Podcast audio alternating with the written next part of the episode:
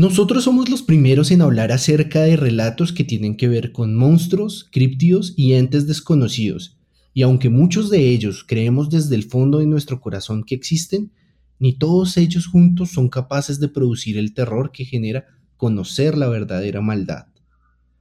Hoy vamos a contarles los escabrosos detalles e intentar entender la mente sobre uno de los asesinos más sádicos y tenebrosos de Estados Unidos, Hoy vamos a entrar en la mente de Jeffrey Dahmer. El 2 de noviembre del año 2000. En los foros del Time Travel Institute. El usuario Time Travel al piso cero empezó a revelar información sobre los posibles futuros a los que nos enfrentaremos como humanidad. Aunque muchas cosas no sucedieron, con su paso se creó una estela de duda frente a la información que conocemos. Y a esto le llamamos el, efecto.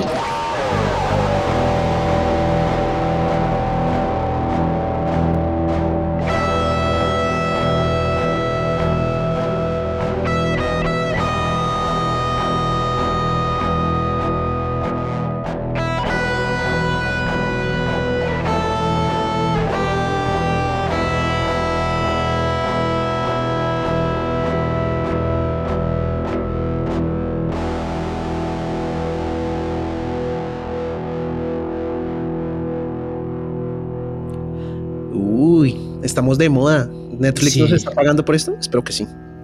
No, aún no. No ha llegado el cheque en Netflix. Eh, oiga, está muy de moda este tema con Jeffrey y eh, primera, primera cosa que quiero decir, no romanticemos nada de esto, ¿vale? Nada, nada, nada. El man era un monstruo y precisamente es lo que vamos a hacer con estos dos episodios especiales los monstruos son reales, están allá afuera y nada de romantizarlos. Precisamente por eso trajimos una invitada muy, muy especial a la mesa del efecto y creo que ya la extrañaban algunos. A mí ya me habían preguntado, ¿y por qué ella no vuelve? Ella sí sabe lo que habla, no como ustedes. Así, ah, Puede ser cualquier episodio. Cualquiera, básicamente. Exactamente. Muchas gracias, muchas gracias por, por, traerme. Yo, yo también los escucho con bastante frecuencia y pues, no, nada, pues muchas gracias por, por tenerme acá.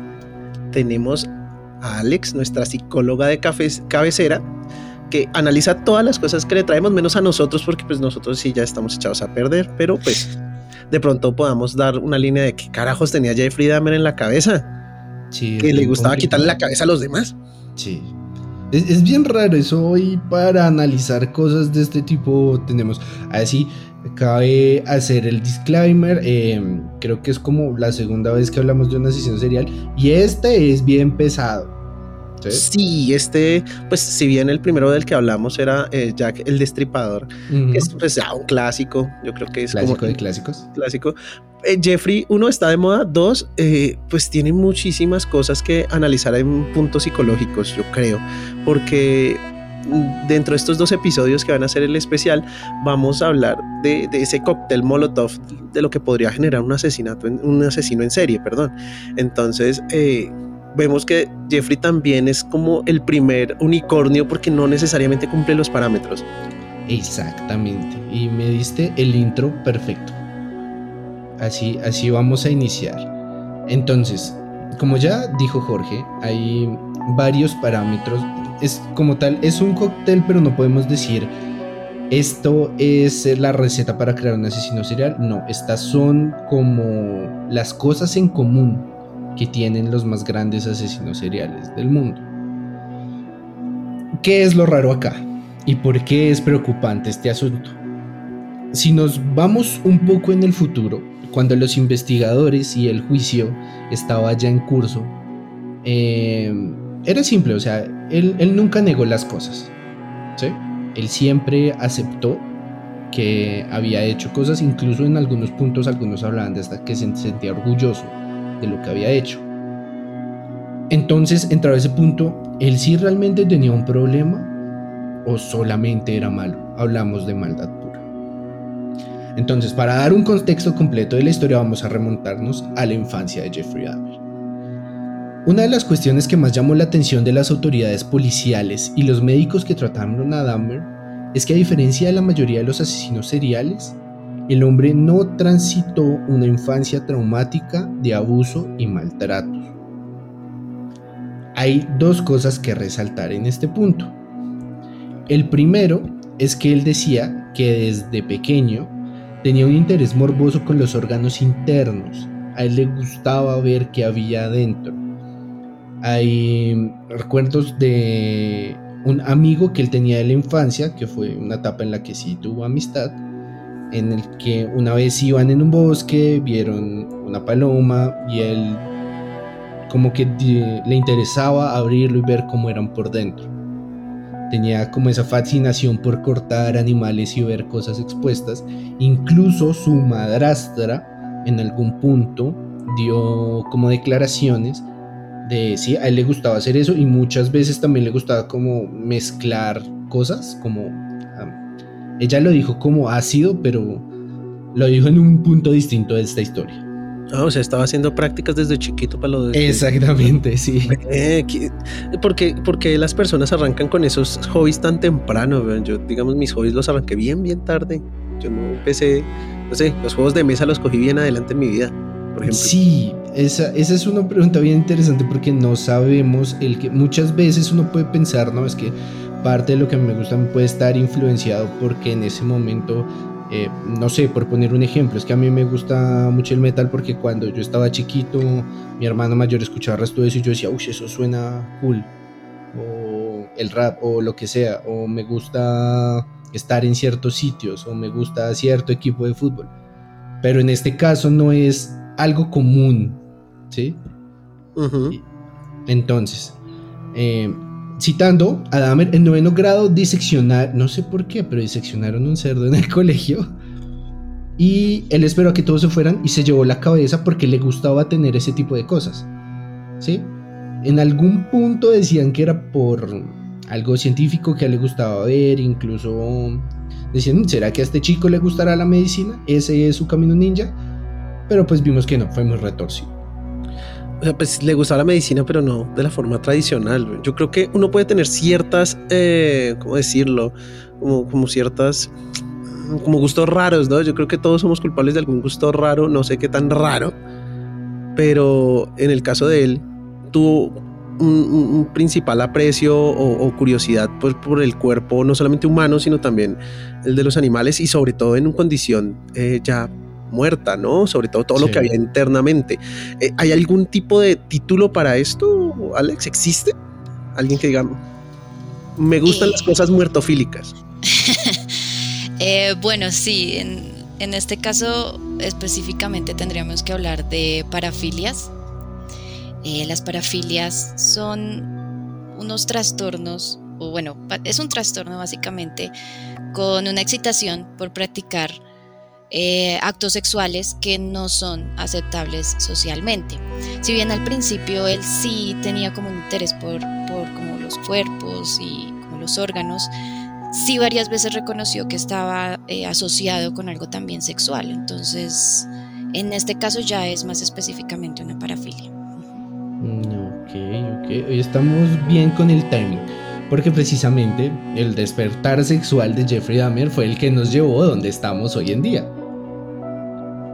Em, lo que les voy a decir ahora y en varias partes de este episodio son fragmentos que se sacaron de la entrevista que su abogada defensora le hizo para pues, sacar el caso. ¿no? Eh, en esto caben destacar dos, mm, o sea, como para darles contexto, dos cosas que pasaron. El primero, eh, al tipo le, le encantaba hablar, ¿sí? O sea, él era de las personas que se sentaba y te podía contar toda su historia de Piapa. Es como el man que te encuentras en la parada de bus y te empieza a contar tu historia, ¿sí? sí, exacto. Exacto, que empieza a decirte sí, ¿no? Joven, y, yo la amaba. Yo la quería mucho. Y, yo amé. Y yo también amé, pero lo peor es que cuando la vi con el otro man me dijo tal cosa, me ha pasado. Sí. Y quizás en ocasiones fui ese hombre. Y funciona tal cual, porque a medida que va pasando más tiempo empiezas a revelar más detalles y fue lo que pasó con ella. A medida que pasaban los meses, él empezó a sentir más confianza y empezaba a revelarle más detalles y más detalles que al final uno queda como diablos que tenía este man en la cabeza. Es algo complicado de entender. Bueno, una de las preguntas fue, y acá citando la grabación, la abogada le dice, ¿qué piensas? Y él dice, ¿qué piensas? Es una pregunta referente a qué pensaba en el momento que estaba en esas situaciones. estaba por asesinar a alguien. Es decir, asesinar a alguien y desecharlo después me da un placer indescriptible.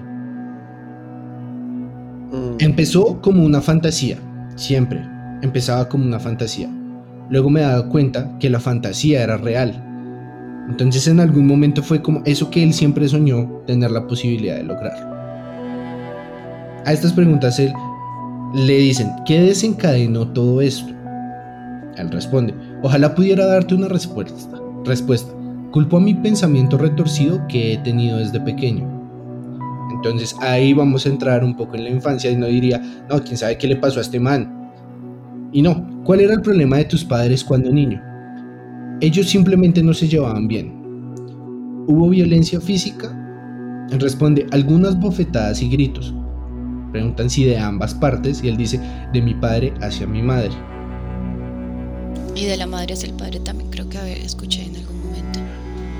En ese sí, pero hay una esta, esta es la versión que dio Dahmer. Después la madre habló de muchas otras cosas, pero hasta cierto punto no sé si son relevantes o no, porque parte del pasado de la señora y parte de la post separación fue ella internada en un hospital mental.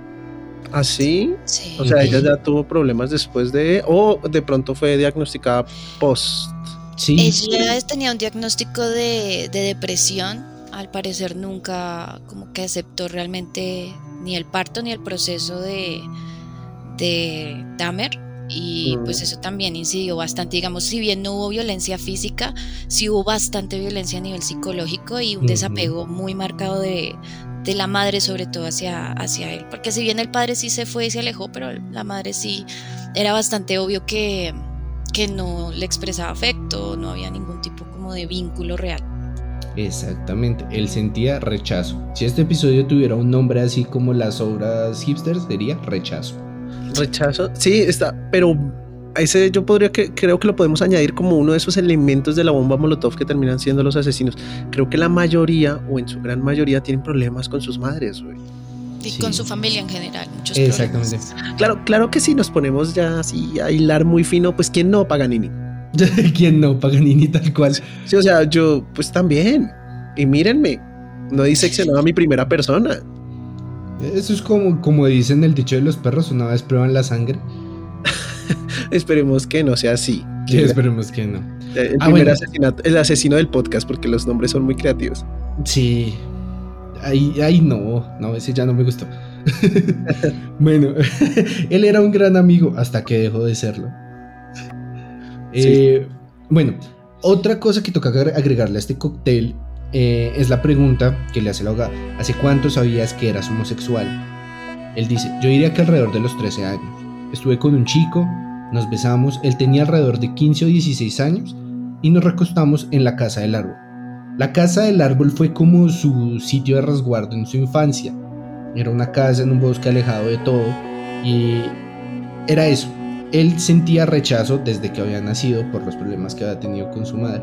Entonces él siempre quería de su compañía, pero no la compañía que uno quiere disfrutar de más. Él quería compañía con control. O sea, él quería ser el, el dominante o como no, no entiendo bien la pregunta. Hay contexto más adelante. Luego le preguntan, ¿cuándo fue la primera vez que pensaste en hacerle esto a una persona? Buena pregunta. Le dijeron, es una fantasía, yo creería que alrededor de los 18 años. Ahora, acá hay una referencia clave porque a los 18 años, obviamente su despertar sexual, o bueno, no sabemos, pero está en la adolescencia, incluso ya un poquito pasado. Él cuenta que sentía mucha atracción por la parte superior de los hombres, o sea, el torso. Cuando alguien estaba mamey, él le, decía, ay, este sí me gusta, materilerilero. Pues, hombre, ¿a quién, a quién no Paganini? Y es la primera referencia que tenemos sobre su pensamiento. Él solía ir al parque y ver a un, a un corredor, alguien trotando en el parque, y siempre fantaseaba con su pecho, por cómo se le veía así, la Marcadito. camiseta toda pegada, así, toda sensual. Ok. Él decía, fue la primera vez, él cortó un bate y él pensaba dejarlo inconsciente, se escondió detrás de un árbol, con la suerte que ese man dijo, hoy no troto, y nada, se quedó así, se quedó esperando. Ahí todo desilusionado con la carita empapada esperando que él llegara con rosas. Exactamente. Pero decía, a mis 18 años fue la primera vez que tuve el impulso de realmente hacer algo por esta sensación que estaba sintiendo. Como para tomar, o sea, fue como su momento disruptivo porque dijo, aquí lo, ¿sabes? Lo voy a tomar por la fuerza. Porque no Exactamente. para ese momento ya dijo, ¿sabes qué? Me lo voy a, a comer literalmente. Ah, caray. Bueno, sí. hay dos momentos disruptivos en la vida de Jeffrey Dahmer. Este fue el primero, el que dijo, es la primera vez que voy a hacer algo. ¿Sí? Y eh, irónicamente, este primer momento disruptivo fue el que lo llevó a su primer asesinato. Entonces, primer asesinato, clean, clean, clean. La abogada le pregunta, ¿cuándo se separaron tus padres? Responde, cuando tenía 18 años, ellos tenían sus problemas y yo solo buscaba encontrar la felicidad con mis propios medios, evidentemente de la manera equivocada. Contexto de aquí de la separación. Él ya, mm, como lo, lo hemos escuchado, tenía problemas acerca del rechazo que su madre le dio. Ahora, Sí. ¿cómo lo intensificó? Esta separación no fue de, no, nos separamos, no. Eh, Dahmer tenía un hermano y su madre decidió irse con su hermano y dejarlo a él con el padre. Pero el padre tampoco 18 estaba en ese momento, ¿no? El padre también se había ido. Exactamente. Pues no, en ese momento justo no. Pero no era algo así como no, se fue a la verga, sino estaba de viaje. Exacto, creo que el padre pecaba de lo que pecan muchos padres y es eh, el padre ausente porque está matándose para generar una buena vida para, para su familia, creo yo. Y pues claro, lo de siempre, buenas intenciones, mal resultado. Sí, Entonces sí, aquí- terrible. El, el asunto de, de familia estaba bastante, bastante mal. Y si bien eso, el padre se fue, después la madre se fue de repente por sorpresa. Entonces él tenía ahí un trauma bastante fuerte enfocado en el abandono. Eh, que en cualquier momento pudieran abandonarlo, así como lo hizo su familia y lo dejaron completamente solo por muchos días sin dar mayor explicación y pues eso, eso es un factor importante. Si, no, si bien no es el, el indispensable porque son muchos, sí es, es algo que sí afectó bastante. Exactamente. Y pues como dice, bueno, aquí en Colombia es un dicho conocido, la educación hacia el ladrón, en este caso también las ocasiones hacen asesinos. Tiempo después, la abogada le preguntó, ¿volviste a ver a tu madre? Él dijo, sí, una vez. ¿Qué sentiste? Dice, me sentí deprimido. Salí pensando en muchas cosas y yo, ojo acá, que es lo determinante, él salió, eh, se vio con ella en un punto y volviendo a su casa, dice, fue cuando vi a este autoestopista y dije, sería lindo tener a alguien con quien hablar. Él iba en el auto 18 años y justo vio a un muchacho que estaba caminando por la calle pidiendo autostop, que es cuando se paran en la carretera y piden el ride, a ver si los acercan a algún lado. Y pues este man em, tenía calor y iba sin camiseta. Ah, cara. ¿No era que estaba volviendo como de un concierto o algo así? No, él iba a ir a un concierto. Ah, chucho. Entonces estaba buscando el ride. Entonces le pregunta, eh, eh, dije, sería lindo tener a alguien con quien hablar.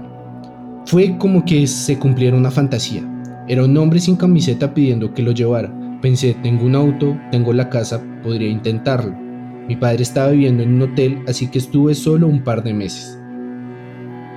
Entonces en ese momento él dijo, pues está aquí la ocasión, la casa sola, tengo el auto, este man está pidiendo que lo lleve, o sea, tenía todo a su favor. Dice que en el momento lo llevó, eh, hablaron de drogas y demás, y en el- algún punto no le sugirió nada sexual. Eh, si es así o no, jamás lo sabremos porque pues esto es lo que dice Dahmer. Y dice, yo nunca le sugerí nada sexual, pero el sujeto le dijo, bueno, sí, muy bacano y todo esto, pero tengo que irme, hay gente que me está esperando y, y pues quiero ir a mi concierto. Él estaba pensando en el concierto, él no quería ser amigos, él quería ir a un concierto. Aquí Dahmer dice, fue la primera vez que sentí el deseo de controlar. yo había escuchado que ese tipo de frases, como tengo que irme o algo así, eran una especie de tonante para que el hombre, ¿sabes?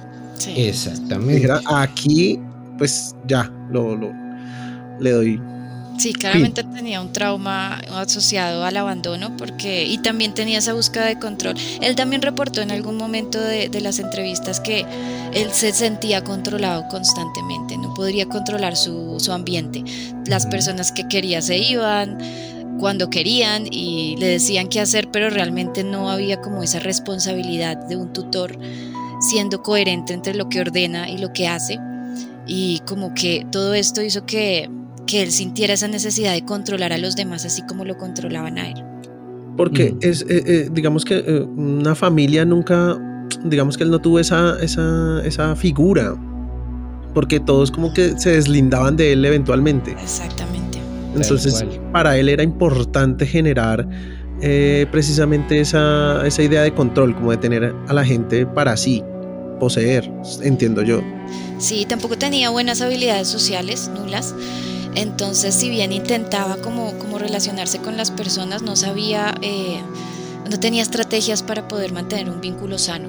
Y nunca se las enseñaron, nunca las, las reconoció tampoco. Entonces, pues la forma de hacer que las personas se quedaran era, pues, por otros métodos un poco más violentos. Ay, Sí, qué un forma, poquito. qué forma tan bonita de decir que ese maldito estaba loco. Eh, pues bueno, y por métodos violentos es que, como les dije, este fue el primer asesinato de Dahmer.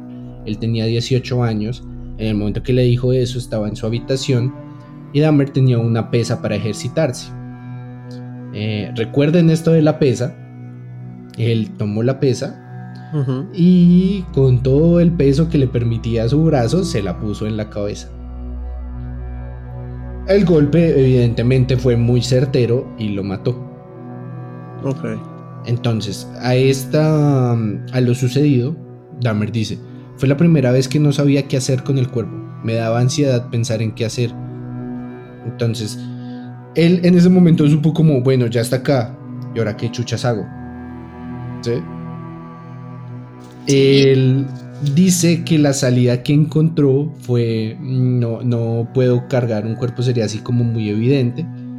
Entonces lo primero que pensó y lo que hizo siempre desde chiquito fue en empezar a desmembrar el cuerpo. Cuando lo empezó a desmembrar, la abogada le preguntó, ¿lo tocaste de nuevo? refiriéndose si lo había tocado con intenciones sexuales. Él le dijo, sí, supongo que lo hice. Eh, toqué su corazón y su hígado. Después, cuando tenía más confianza, le confesó que se masturbó con las partes que había cortado de eh, Steven Hicks, de 18 años. Esto fue en 1971. A esto la abogada le preguntó, ¿sentiste que estaba mal? Y él solo respondió, sentí excitación. Es que ahí se, se, se- se juntaban esas dos cosas, ¿no? Porque pues ya este tema de las cosas inertes ya le generaba cierta excitación desde pequeño. O sea, había una curiosidad y claramente él la empezó a relacionar con algo sexual porque pues su cuerpo reaccionaba a esto, creo yo.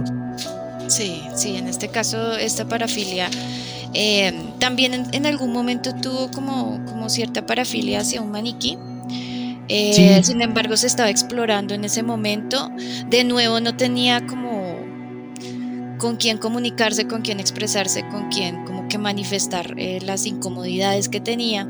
Pues esto ayudó a alimentar como, como este tipo de búsqueda independiente que no iba para ningún lado, al contrario, empeorando.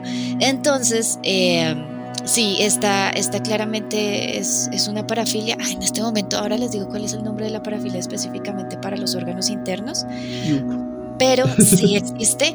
Hay dos tipos de parafilia, debo dejar claro. Están las parafilias criminales, que puede ser el 1% de la población. Eh, Una es enfermedad y la otra es mal. Ah, y la otra es no criminal. Hay las parafilias, por ejemplo, a los pies y este tipo de cosas que, que no son tan cotidianas, pero que sí existen, pero no son, eh, digamos, criminales. Mientras que una criminal, pues ya está en la categoría de pedofilia o, otro tipo de cosas como, como las que vimos acá, por ejemplo. Las que se salen de lo socialmente aceptado, supongo.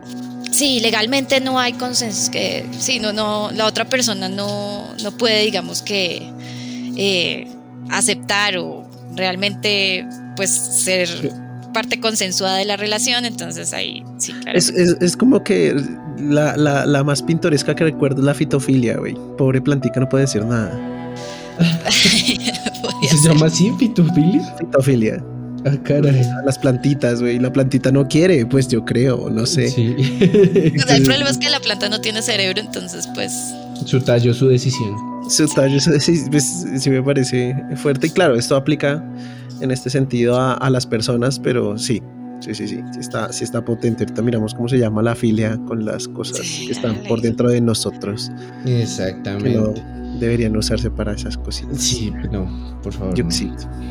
Eh, bueno, a Steven Hicks lo cortó en pedacitos, lo metió en una bolsa y lo metió al coche. Aquí tengo un, un dato curioso.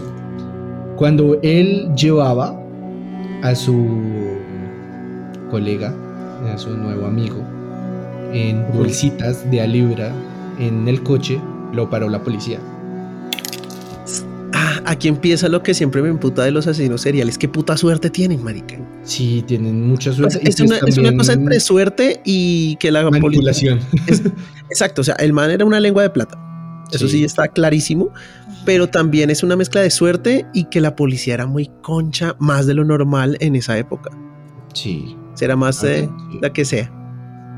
Eh, entonces le dijo que lleva ahí. Él dijo: Mis papás se están separando y salía a sacar la basura.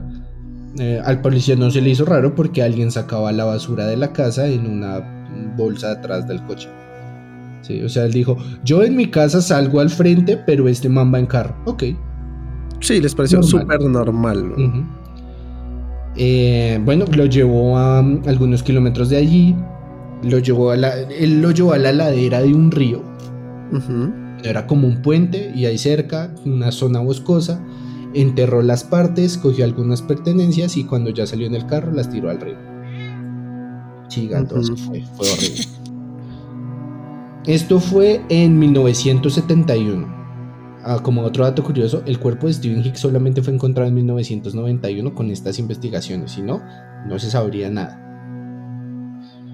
Casi siempre las primeras víctimas son las últimas que se encuentran a veces, marica. Sí, No, y porque en es- este caso es que, ponle cuidado, este es 1971, aquí Ajá. nadie sabe nada de él. Ahora, siguiendo su vida, su padre lo escribió en Ohio State. Ohio State era la Universidad de Ohio, vaya la- cabe la aclaración, mucha gente no está familiarizada con el nombre, pero en este caso ya, ya Jeffrey, Jeffrey Dahmer tenía otro problema en su haber, y es que empezó a tener eh, problemas con el alcohol. Eh, esto lo llevó a que en un punto el beber tanto hiciera que se tirara hasta la risa, o sea, reprobó todas las materias. Y sus padres dijeron, ¿cómo así? ¿Cómo así usted? Porque se me está reprobando todas las materias. Eso no se hace, me hace el favor y se me va para el ejército. Lo enlistaron en el ejército, eh, donde primero empezó a mm, explorar más su parte sexual con otros hombres. Y segundo, también empezó a aprender más acerca del cuerpo humano. Sí, él tuvo clases como para medicina en el campo. Exactamente. En- en- él dijo, esto es lo mío, imagínense, llegan, le mete un tiro a alguien y va a poder ver su AD, ver cómo es por dentro. Sí, sí, le ayudaron de cierta forma, porque sí, claramente él nunca tuvo, nunca pudo procesar bien eh, los problemas que tenía pues a nivel familiar, otro cóctel de cosas que ya más adelante podría hablar, y pues le ayudó a más bien alimentar todo, todo su ambiente y todo lo que pasó alrededor de él, en vez de ayudarle a controlar y asumir ciertos problemas que tenía de forma apropiada, lo hizo todo lo contrario, todo lo contrario. El, ambiente lo que hizo fue alimentarle más como, como eh, esos pensamientos intrusivos que, que le hacían daño, eh, para hacerle daño a los demás. Fue terrible, ¿no? El ambiente no ayudó, pero cero. Exactamente. Eh, bueno, hay que ver otra cosa, como él se enlistó, o sea, fue voluntario allá de, sí, me enlisto para servir al país, etcétera, etcétera, etcétera, eh, pues no había razón para darlo y por beber en el ejército también lo, lo echaron. Sí, es que yo entiendo que mm, él lo usaba como un represor, ¿no? Como para reprimir Ese- muchas de esas, eh, de, de sus voces. Sí. en la- pues no sé si propiamente voces, ¿no? Pero me refiero como esos impulsos que él tenía, muchas veces lo usaba como un, como para adormecer todas esas ideas o cosas. Sí, en general este tipo de sustancias psicoactivas que alteran la mente, las personas la utilizan en la adicción es para alejarse de otros problemas que no saben asumir, no saben cómo asumirlos, entonces pues lo que hacen las sustancias es como sí, intentar como despegarlos un poco de, de ese malestar y aunque lleguen las ideas, pues el malestar no es igual, ¿no? Entonces en este caso sí pasó también. Exactamente. Eh, a este punto, su abogada le pregunta, ¿alguna vez intentaste tener una relación? Dijo, no, jamás lo hice. ¿Por qué? Eh, por la relación que había en casa. Él decía que no quería sentir eso que había visto en sus padres.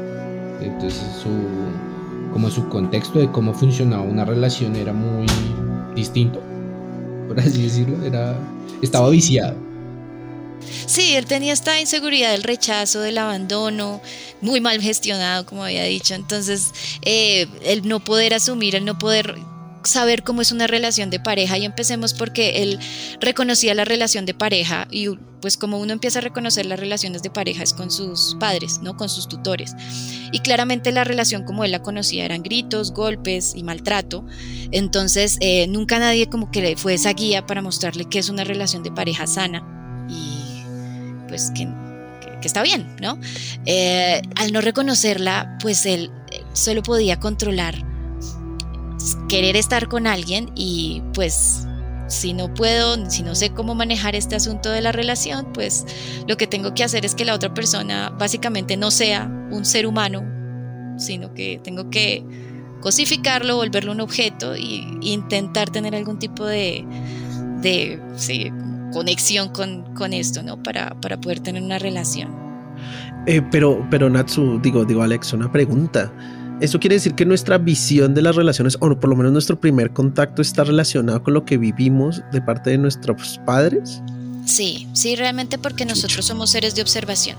Entonces eh, nosotros empezamos viendo pues las relaciones o cómo funcionan las relaciones humanas con las personas que vemos todos los días en nuestra infancia y pueden ser nuestros tutores, nuestros padres, nuestros abuelos, pero sí empezamos como a naturalizar ciertas cosas desde pequeños por lo que vemos en, en los adultos. Hasta aquí acabo de escuchar a varios de nuestros oyentes diciendo, ah, Ah, eso explica todo.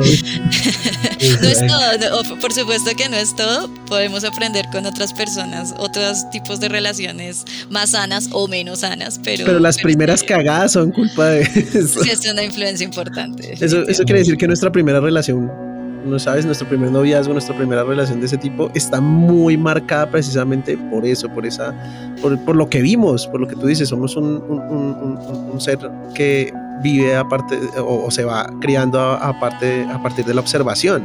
Claro, sí. Si nosotros vemos que nuestros padres se tratan bien y se- las palabras que se, que se dan pues son, son buenas, pues muy probablemente a nuestras parejas vamos a intentar tratarlas de la misma forma. Al Toda menos bonita, toda positiva. Es Latinoamérica, claramente eso no pasó. Sí. Pero Violencia. Estados Unidos tampoco estaba muy bien, como podemos ver. Ah, sí. Exactamente. Es cierto, es cierto. Eh, bueno, en este punto van a pasar varias cosas. La primera es que Jeffrey Dahmer consigue trabajo en una fábrica de chocolates. Si no estoy mal, la fábrica de chocolates se llama Ambrosia. Pero la consigue en el turno nocturno. Eso quiere decir que él trabaja de noche y tiene sus días libres.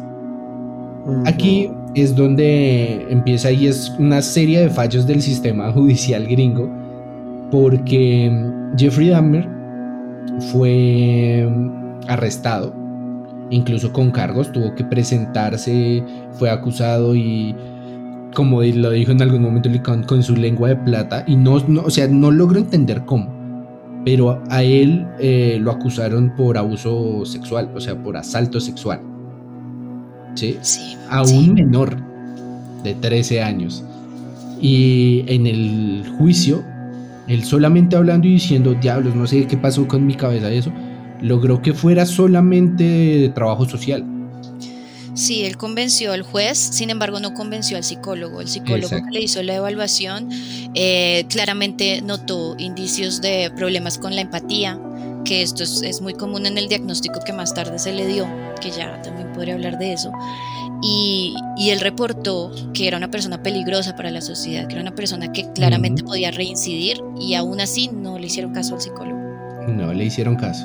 Como raro, como Ajá. raro, es que aplica para todo, desde entrevistas de trabajo, o sea, donde tienen trabajo la psicología, porque seamos sinceros, yo creo que se ha, se ha sido, se ha sido subestimada esta, esta, esta no, carrera y su intervención en la sociedad por mucho Gracias. tiempo. Muchas gracias. Así es. muchas gracias. ¿no? Y es en serio, o sea, digamos, yo creo que la gente empezó a verlo ahorita, hablando de este tiempo actual, desde la pandemia es que lo he visto relativamente normalizado y es que se dieron cuenta que es súper importante porque yo creo que la gente tuvo mucho caos en su cabeza cuando la única persona que, con la que tenían para hablar eran ellos mismos encerrados. Entonces yo dijeron, parce, soy pésima compañía. Estoy terrible. Necesito hablar con alguien que es- esté capacitado para esto y me ayude a entender. Y Llamó a la que exnovia y le dijo, tienes razón. soy una basura y ¿sabes por qué? Porque soy un animal de observación. Pero sí, sí, la, la- Muchas cosas en las personas cambiaron desde la pandemia porque efectivamente tuvieron la posibilidad de, de encontrarse con ellos mismos y tener más espacios eh, para, para evaluar muchas cosas y sí, muchas personas. O sea, y date cuenta que igual se encontraron consigo mismos y encontraron más preguntas que respuestas. Sí. Porque uno tiende a, a- a evadirlo todo. Entonces es como, ah, me siento mal, estoy triste, hablo conmigo mismo y soy una pésima conversación. Entonces, ¿sabes? Prefiero meterme en el trago, como hizo Dahmer, o meterme en algún hobby o, o- o sobrecargarme de trabajo, porque pues las, las escapatorias son muchas, pero la pandemia te las cerraba de cierto modo. Sí, distraer ese tipo de cosas que están pendientes es algo que es muy común. Aquí vemos un caso que ya obviamente se fue al extremo, no solo por ese factor, sino por otros, pero sí, es algo que hacemos como seres humanos, eso sí es cierto. Exactamente. Eh, bueno, este tipo de situaciones y con la ausencia de su padre, uno por el trabajo y dos porque pues vivía en un hotel, lo llevaron a eh, la segunda parte de esta historia y es viviendo con la abuela. Ay.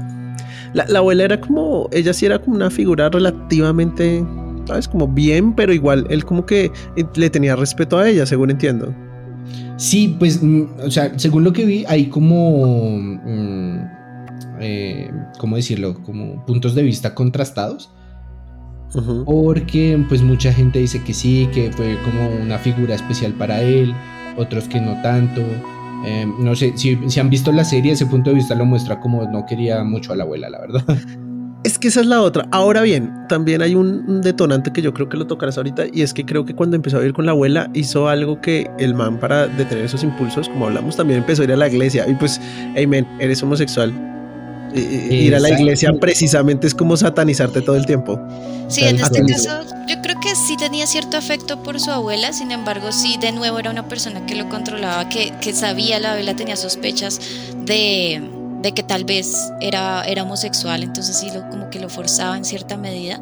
Y él intentó, el hecho de que intentara, el hecho de que le hiciera caso en cierta forma a la abuela, pues es, es importante, pero definitivamente no era el medio para todas las problemáticas que tenía en su mente ir y ir a una misa no, no era la solución. Para nada. Totalmente. Aparte que las abuelas saben, ellas tienen su instinto. Ellas- ¿Será que este muchacho, ellas tienen como...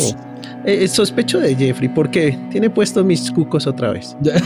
algo, raro se, algo raro se trae este muchacho. Ay, bueno, estamos excelentes con el timing. Entonces, otra vez habla Jeffrey en sus eh, confesiones y charlas. Dice, hice un esfuerzo sincero para cambiar la forma en la que vivo. Los impulsos, los deseos homosexuales, empecé a ir a la iglesia de forma regular con mi abuela para evitar todos los deseos que tenía. Em, a este punto, él decía, empezó a meterse mucho a leer la Biblia, como que a buscar salidas. Y aquí es como, bueno, no, creo que este todavía no es el segundo detonante, no, esto es una continuación de algo que Alex ya había mencionado. Una vez en un centro comercial vi un maniquí que me gustó. Entré a la tienda y esperé a que cerraran. Luego lo llevé a casa en un taxi. Lo ponía en mi habitación y luego le hacía cosas. Por cosas quiere decir que se manoseaba con el maniquí. O sea, secuestró al maniquí. Sí. Lo Lo- vestía y lo lo desvestía. Mi abuela lo vio un par de veces y yo inventaba algunas historias, como que los regalaban. Pero ella llamó a mi padre, así que decidí llevarlo al sótano y romperlo en partes, luego tirarlo. No, marica. ¿Y cómo le creen? Es que esta es la otra. Sí, es que están regalando maniquís en la tienda de maniquís. Ujú. Sí, porque tiene la ropa de mía otra vez. Ahí claramente lo que él estaba haciendo era evitar. Él, él tuvo muchas señales de auxilio que nadie escuchó realmente o atendió de la forma adecuada. Intentaron hacerlo, también, tampoco va a decir que la familia no intentó, pero sí entre esos llamados de auxilio pues no, no, no se utilizaron las medidas que eran las que se debían haber usado. Hablar con él, darle los espacios para, de una forma mucho más imparcial, ¿no? Como sin juzgar, permitirle hablar. eh, no, todo el tiempo estaba como esa necesidad de controlar a que forzarlo a esa normalidad, entre comillas. Y él lo sabía, sabía que no tenía con quién realmente expresar como, como sus, sus problemas y lo que estaba pensando. Y lo intentó, lo intentó con el maniquí, lo intentó también eh, pues de otras formas y pues no. De hecho el maniquí siento que le ayudó a darse cuenta de cómo podía manejar un cuerpo. Sí. Estaba, estaba haciendo prácticas. Mm, Sí, Cómo o podía sea, cosificar a la persona. Tal cual. Y yo Porque creo, bueno, era eso lo que estaba buscando, algo que no se resistiera, ¿no? Sí, Sí. pero él intentó con cosas que no fueran humanas porque bien sabía, él tenía muy claro que eso no, no estaba bien, ¿no? Lo que quería era compañía, definitivamente buscaba compañía eh, permanente. A él no le gustaba su homosexualidad, él también lo reportó. Intentó cambiar eso también, pero pues uno no se hace, uno se, eh, nace eh, con homosexualidad, entonces pues eso tampoco lo pudo controlar y, mm, y sí, realmente por más que intentó se dio cuenta de que de que pues no, no iba a poder tener una relación sana en la situación en la que se encontraba. Lamentablemente sí hubo muchos gritos de ayuda, pero ninguno se atendió. exactamente. Ok. O sea, pero, pero uno nace, digamos, en el Ah, caso de Jeffrey. Ah, eso. no, no, no, yo estaba hablando de la homosexualidad, perdón, sí, estaba Claro, hablando de la a, a homosexualidad. eso, a eso iba, porque digamos, él se estaba satanizando quizás por algo que desde muy pequeño él sentía, pero lo que te digo, o sea, eventualmente él buscaba ayuda, pero en ese momento de la sociedad, aún así en este momento también, pero más en ese momento, Sí, se claro. satanizaba, iba y se mete a la iglesia, pues amén, sí, ¿sabes?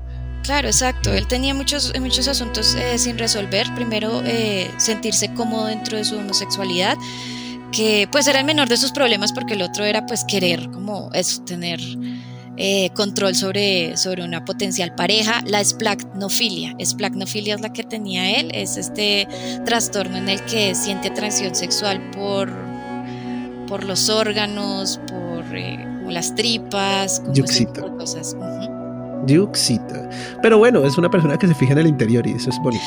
demasiado, pero. Porque, ugh, Dios, intenté sacar el chiste, pero es que raro. Sí, eso, ¿Te imaginas Dahmer hubiera nacido acá? Ese man hubiera sido fiel consumidor de caldo en menudencias. Sí, probablemente. Probablemente. Eso, ¿sabes? Sáquele el tuétano. Sería como la tía esa que se come todito. Exactamente. Bueno, al contexto de la época en que estábamos, eh, como les dije, Dahmer entró a trabajar en el turno nocturno y pasaron dos cosas. Entró en la vida nocturna, empezó a frecuentar bares gays de la zona de Milwaukee. Milwaukee en ese momento estaba pasando por una situación social, por así decirlo, en el que era muy marcado que los blancos y ricos viven a este lado, los negros viven a este otro lado. Ah, pero eso aplica Sí. casi siempre. Exacto. Pero si bien en estos momentos no era como, ah, es que eres negro y todo esto, era como esa, esa sensación tensa de todo el tiempo de, sí, está bien, o no eres un esclavo, puede que seas una persona, pero pues hasta allá. Estaban segregándolo. Entonces, en ese momento, eh, gran parte de los bares y de todo esto de la comunidad quedaban en el lado, por así decirlo, negro de la ciudad. Y pues gran parte de la comunidad afrodescendiente estaba también miscuida en la comunidad LGTB, LGTBIQ+. Ajá. Sí. Y eh, aquí cabe aclarar que hay otra cosa, esto sí yo no lo sabía, y dijo, aparte de los bares gays, alguna, había um, otro tipo de establecimientos que se llamaban baños.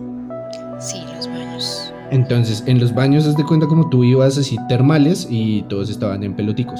¿Ah, sí? Sí, Así eran como... zonas para pero como era- hoteles. Era, pero era con índole sexual, ¿sabes? No es como Sí. los, Sí. los baños eh, públicos en Japón, donde pues, es muy No. normal culturalmente, ¿sabes? Estar en bolita y cero rollo y bien. Pero allá No, es con índole con- sexual. Todos estamos en bolita. sexuales. Sí, Exacto, con consecuencias sexuales. Todos Exacto- estamos en bolita, pero es por ahorrar tiempo ahorita. Exactamente. Ah.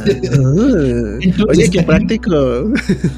Aquí pasa otra cosa y es que él empezó, es que no, no anoté el nombre del fármaco, es no me acuerdo. Ah, yo tampoco la tengo, pero sí. Utiliza un fármaco que no vamos a decir tampoco porque ¿para qué Sí, realmente? exacto. Menos Sí, mal no, lo anoté. Aparte, el, aquí, el- aquí no hacen un seguimiento de lo que se vende aquí en Latinoamérica en general. Si hablamos de, digamos, de los ácidos y la venta de, de- en general de, de medicinas, poco y nada revisan recetas y muchas veces la consigues cualquier mercado libre o en tu dealer de confianza te la consiguen porque en realidad no hay un seguimiento estricto del- de, ese tipo de drogas. Así que muy bien por no anotar la- el nombre de la droga. Sí, que de hecho que también es una crítica que tengo, que es dan demasiada información en estos casos de asesinos seriales. Siento que alimentan mucho el morbo de las personas Ujú. porque ya se exceden en la información. Es muy fácil encontrar datos demasiado específicos en internet, lamentablemente. Es cierto, eso es cierto, porque Pues digamos, eso no es sano. Incluso en los mismos eh, series documentales son como muy explícitos, ¿no? Sí. Como fui a tal tienda, compré esta referencia que está en promo los martes y jueves. Sí, y Exacto. yo les iba a decir cómo la consiguió, pero ya después de esto mejor no digo nada. Exacto, exacto. Y con mi código Jeffrey Dahmer obtén un 15% de descuento. Es que ya están llegando a esos límites, dan demasiada información. Hay artículos de investigación que me cuesta más encontrar que información sobre asesinos seriales. Terrible. Ah, tal cual. No, Es sí, que- ya me acabo de dar cuenta haciendo este guion. Bueno, es que uno encuentra cosas eh, investiga, sí. el punto es que consiguió una pepa, ¿sí? Y empezó a dárselas a las personas con las cuales mantenía contacto en estos baños. Lo volvió algo común. ¿Por qué? Primero porque muchos decían, este tipo tiene drogas, vamos a hacernos con él porque tiene drogas. Y segundo, porque esto le permitía tener control. No tanto control sobre las personas que iban a pedirle, sino control sobre ellas mismas, porque muchos de ellos quedaban dormidos o quedaban así groguis. Claro, y pues no, tenía era lo que que- gestionar, gestionar las emociones de la otra persona. Exactamente. Ah, claro, eso también lo hace porque mm, precisamente él se desvinculaba de, de- de- de- de- del aspecto social con sus víctimas. Él, No, no sabía al cómo final- hacerlo.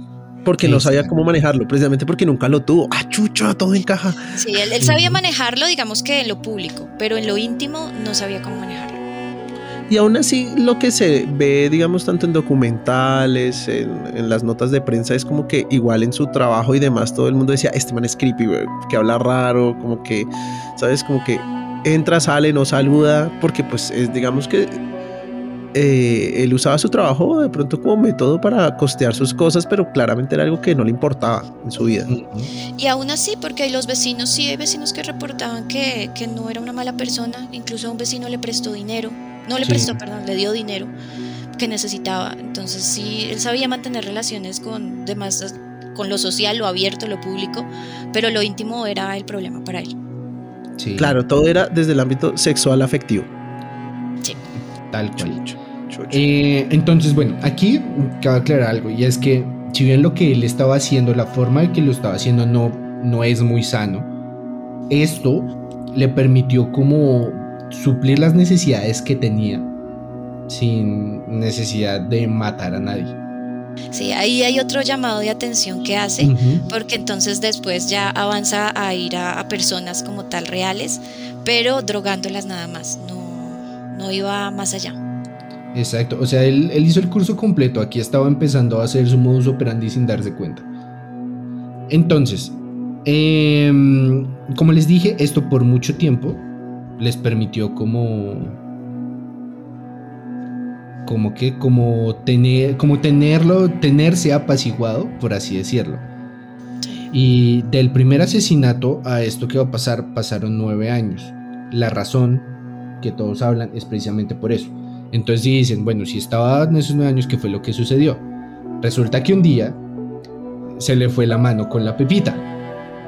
Porque pues me imagino que poco cuidado tenía con eso. Era como, "Pues, esto Exacto. No funciona". es como que leyera la caja para saber cuántos venían, no. Cu- ¿Cuánto era la dosis para...? No. Un día se le fue la mano y tuvieron que llamar una ambulancia.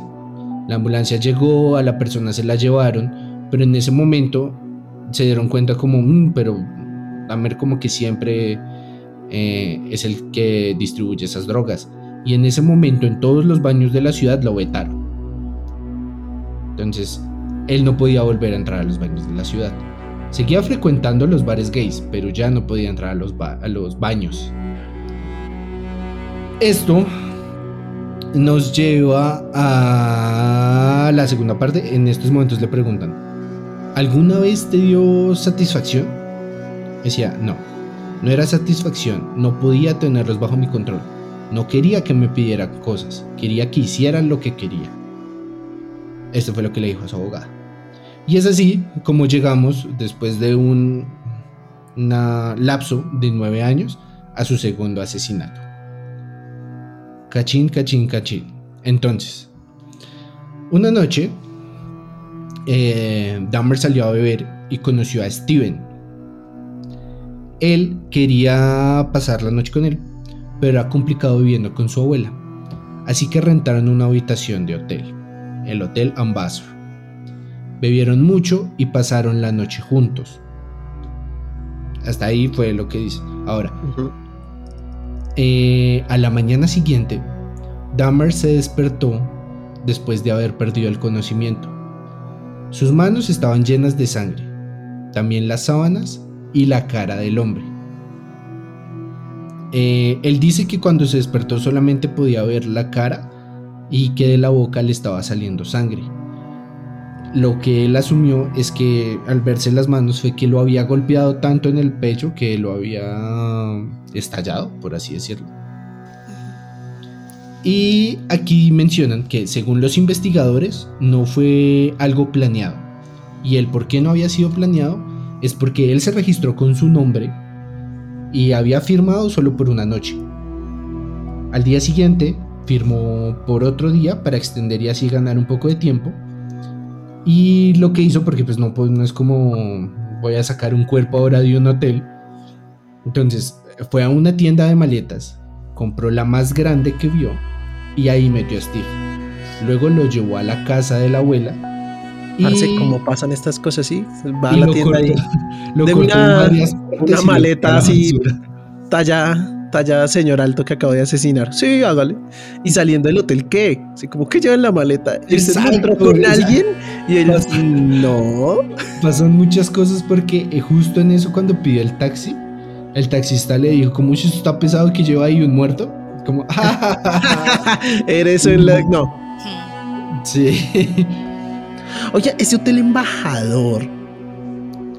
El No es ambassador. el embajador, no es donde han pasado el resto de cosas por allá. Así es, mi querido Licaun. Así no fue es. donde murió esta chica. ¿Ann? Sí, Lang.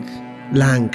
Sí. Ah, o sea, hay que hacer un episodio solo de ese hotel porque ahí han pasado también, se han quedado dos o tres asesinos. Así como de, ¡hey! Ajá, ¡Qué cool! tal cual. O sea, ese hotel está pero pesado, pesado. Toca ir allá a pagar una noche y ver qué pasa. No me interesa. Why, why not? Why not? Sí. Guay, guay. ¿Quieren en serio O sea, ver No, por qué mejor no, mejor no. Pero, güey, pues ahí cerca la la, entrada, ahí cerca la entrada, vas para salir corriendo.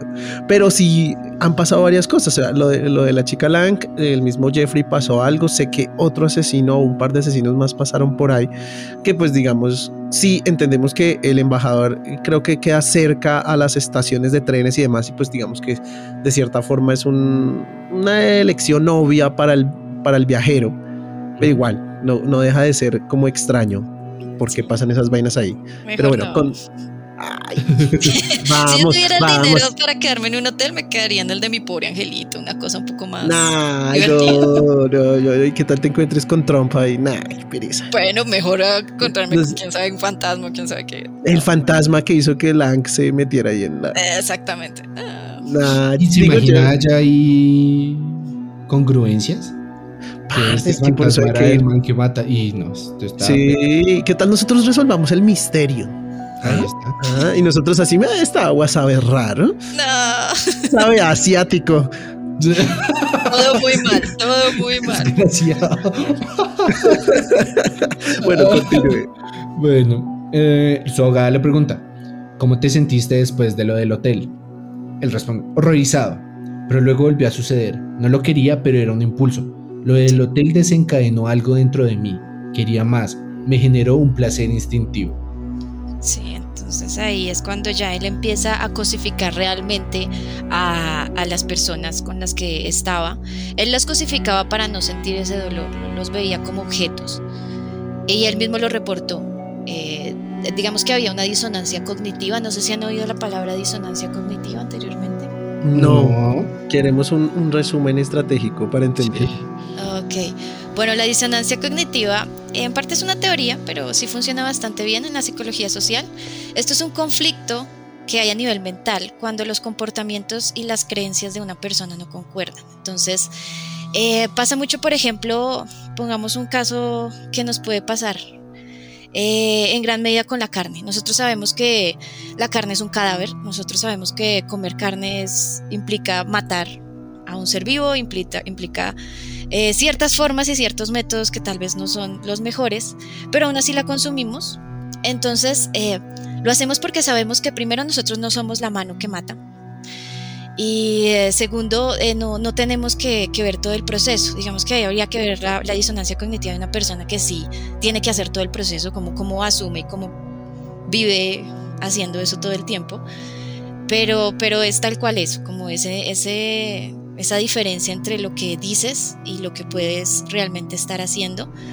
La disonancia cognitiva a veces nos ayuda porque la persona como que se aleja de lo que sabe que no está bien, de lo que sabe que no, no es lógico dentro de su sistema de creencias. Entonces, eh, por diferentes mecanismos de defensa, podríamos decir, evita como esa, esa realidad. Entonces, La ahí ignora. tenemos a Jeffrey. Sí, la ignora.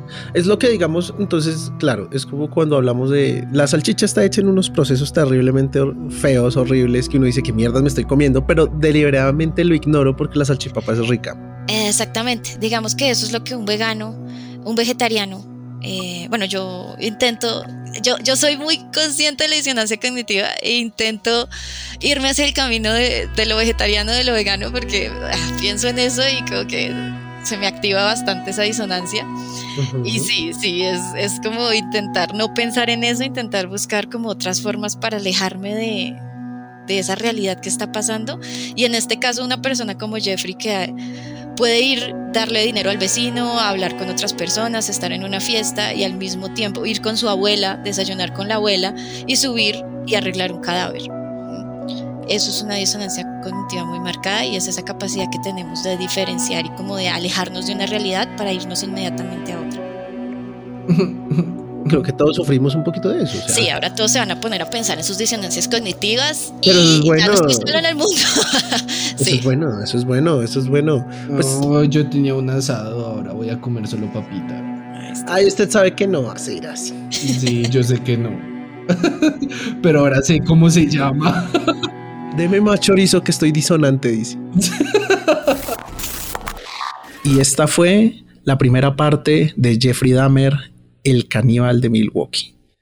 Si quieres conocer el desenlace y los datos escabrosos, acompáñanos en la segunda parte en ocho días.